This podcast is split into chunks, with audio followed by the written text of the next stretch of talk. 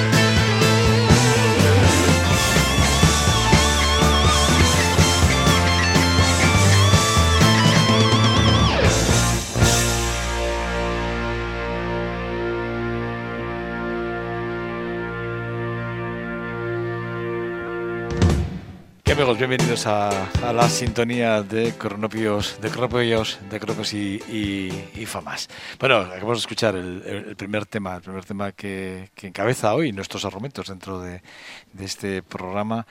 Eh, pero antes de, antes de nada, permítame que, que salude a Neko Elizalde, que Lizarralde, perdón, que está en el control técnico, Chalaparta.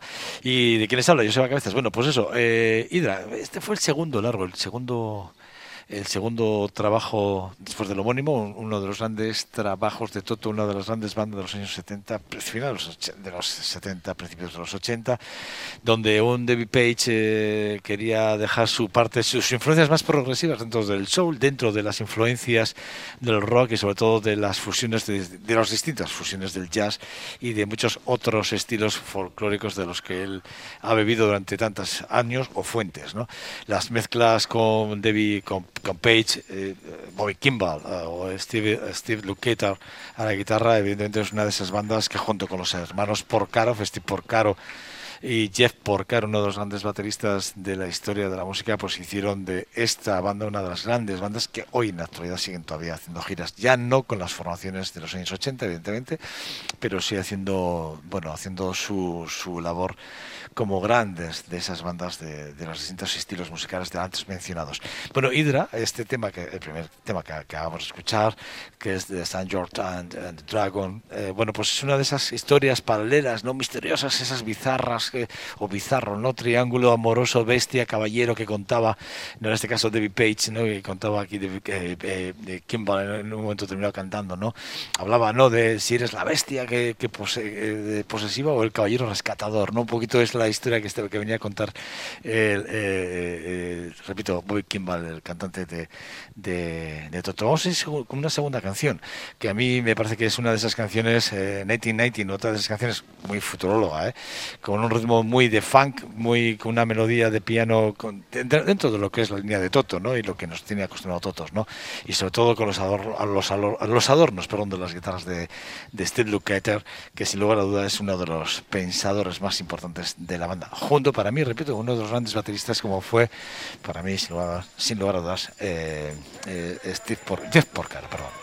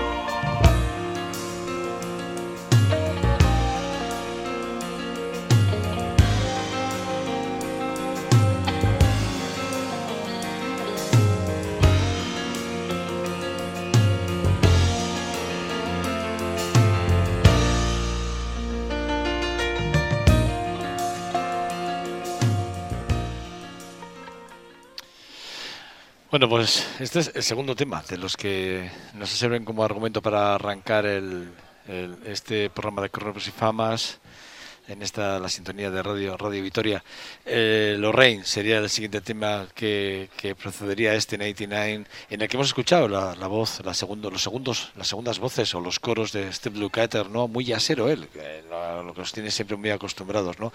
Un álbum, repito, que fue fue uno de los, de los discos más vendidos por parte de la banda eh, allí a principios de los años 80 después del homónimo del propio homónimo de, de Toto bueno con Roger Fischer y con, con Tom Knox pues bueno pues publicaron este ellos como productores sacaron este disco adelante con un disco de oro que se llevó millones y millones de ventas a nivel a nivel mundial. Luego vino el Turback eh, 1981, que fue otro de esos álbumes que realmente dejaron mucha incidencia, sobre todo en una gira muy importante para, para la banda. Y ahora les, quiero hablar de, de, una de esas bandas que también pasaron allí a principios, bueno, yo creo que serían finales de los 60, cuando Word, eh, eh, ahí los de Long Beach, los de California, empezaron a hacer sus primeras, digamos, sus primeros arreglos y empezaron a mostrar lo- el talento que a lo largo de, los años, bueno, pues eh, se pusieron a rodar en giras muy importantes. Bueno, pues eh, We Can We Be Friends es el, el tema, el tema que, que vamos a que vamos a escuchar seguidamente y que además nos da pie para decirles que bueno que eh, aquí está claro, ¿no? Que una, una de las partes más importantes de esta banda y una de las partes que además impresiona eh, cuando hablamos de es Eric Bardon, ¿no? Que estaba dentro de la banda y hacía, pues bueno, de, que, este engranaje, como era la banda de The War, los Lone Raiders, ¿no? Aquel sencillo que publicaron en el 75 junto con este We Can de We Be Friends, bueno, pues fueran una de esas partes importantes para que se entendiera el concepto en el que se quería mover la, banda. Vamos a escuchar, vamos a escuchar este, este, este, este, digamos, lo que fue este sencillo y sobre todo lo que fue este número uno que les llevó a hacer una gira de casi dos años por todo el mundo entre el 75 y el 76. Hablamos de War, hablamos de Eric Bardon War, Estados Unidos, estamos hablando de Funk y Long Beach.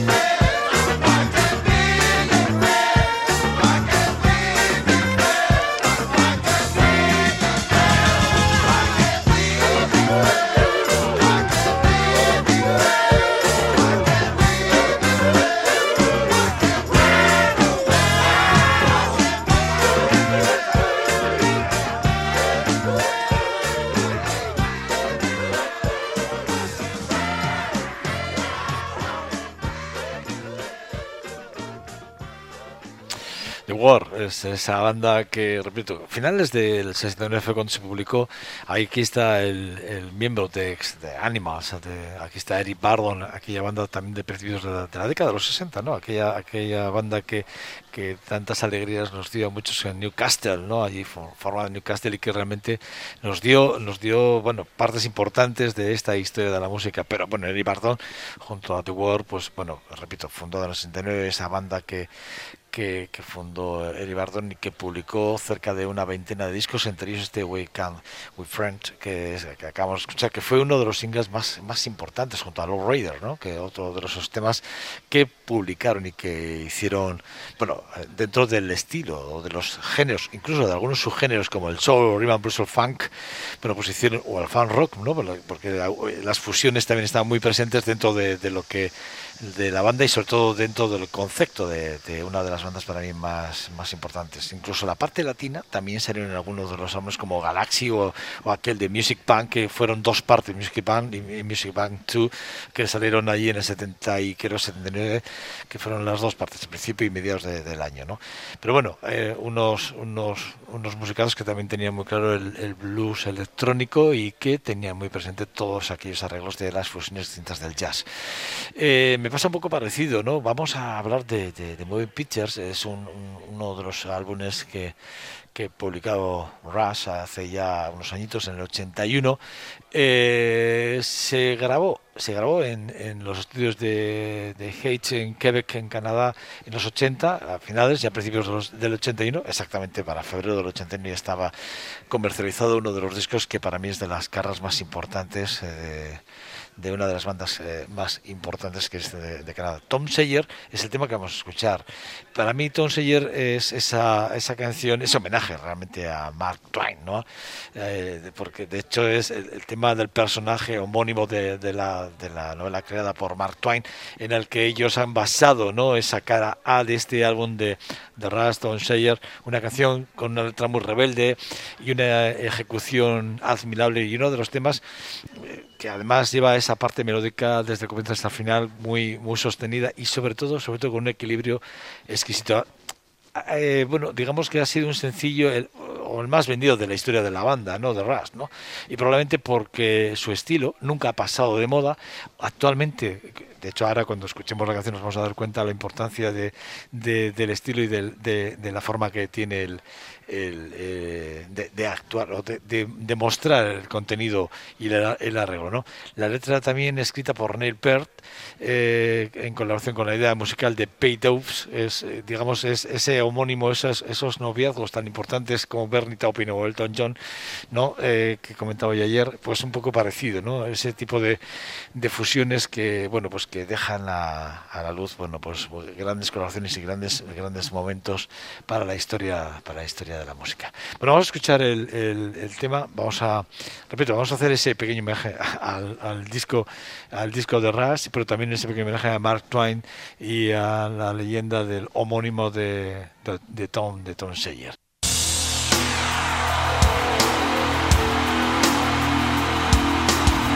day warrior,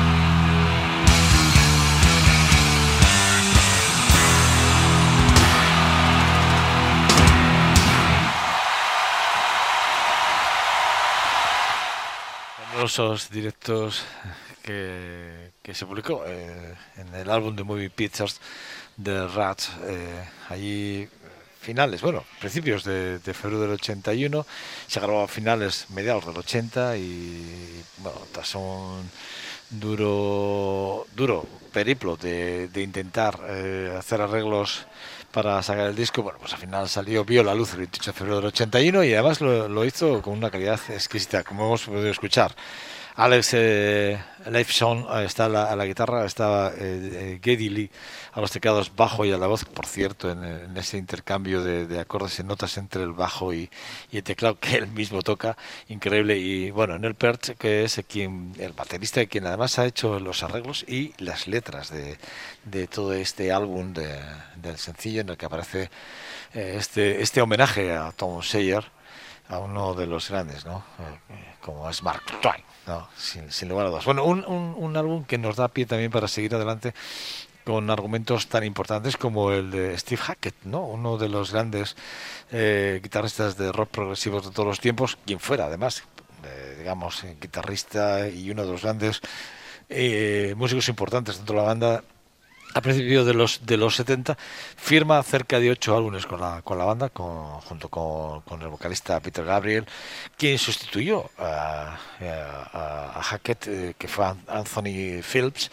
Tuvo tuvo que, que, que- que- que duramente sobre todo para controlar las guitarras de 12 cuerdas por, do- por do- doble doble motivo. Primero porque eh, eh, las afinaciones en las que se movía eh, Steve Hackett eran muy diferentes a las que estamos acostumbrados y lo segundo por porque la técnica que utilizaba para tocar y hacer sonar las guitarras 12 cuerdas eh, Hackett no no eran fáciles. Y de hecho lo que le pasó a Anthony Phillips que tuvo antes de grabar el siguiente álbum que, que realmente en el que él ya puso su, su, su talento, que es un guitarrista excepcional, bueno, pues pasaron meses, meses, meses, en las que al final tuvo que aparecer Hackett con él para, para bueno, pues eh, enseñarle, ¿no? prácticamente las técnicas con las que él manejaba las 12 cuerdas y las distintas afinaciones que utilizaba para algunas de las cuerdas, ¿no? Que ahí estaba un poco, un poco la... Sus primeras grabaciones dentro de, de, de Genesis fueron la de, las de Narcy Crane, que creo que es uno de esos álbumes muy importantes para la banda, minuto 71, y luego de Music Box o de The Return to de, Gian Hotquick, que creo que son muy representativos de ese momento en el que aparece Hackett en la banda y principios de los 60 junto a Peter, Peter Gabriel. Pero vamos a escuchar este, uno de los temas de- del álbum de, de Ceiling Engelbeck Pout que se titula The Fruit of It.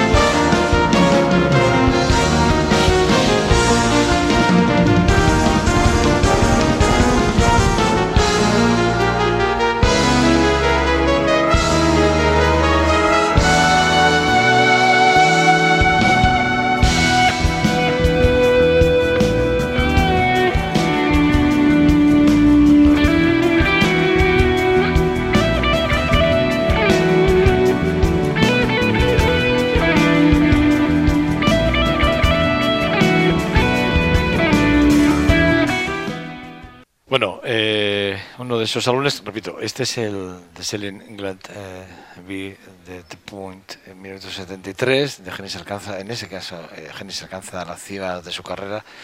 Y luego destacar que vino ese Dancing de With the Moonlight, eh, The Night, eh, con este, o este feat o The Feat que acabamos de escuchar, que creo que son piezas muy notables, ¿no? Muy, muy conmovedoras dentro de, dentro de lo que es el rock sinfónico y dentro de una década en la que Genesis y sobre todo en la carrera eh, solitaria de Steve Hackett hicieron hicieron las delicias absolutamente de todos aquellos amantes al rock sinfónico, Genesis y sobre todo aquellas bandas como o aquel, aquel momento en el que Steve Hackett, repito, publicaba sus primeros, primeros trabajos.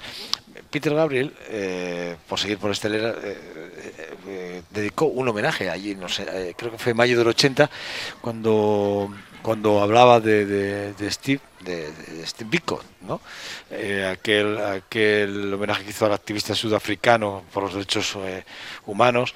Bueno, hizo un homenaje muy concreto, lo publicó en, en un disco homónimo eh, que dura 45 minutos más o menos, uno de esos discos en el que Peter Gabriel eh, estaba, está acompañado y, sobre todo en la producción de Steve Lillywhite que para mí es uno de los grandes productores de, de- la historia de la música, porque Steve Lillywhite es, es ese productor en el que han pasado prácticamente todos los músicos ingleses de entre los años 70, mediados de los 70 y principios de los 80, ¿no?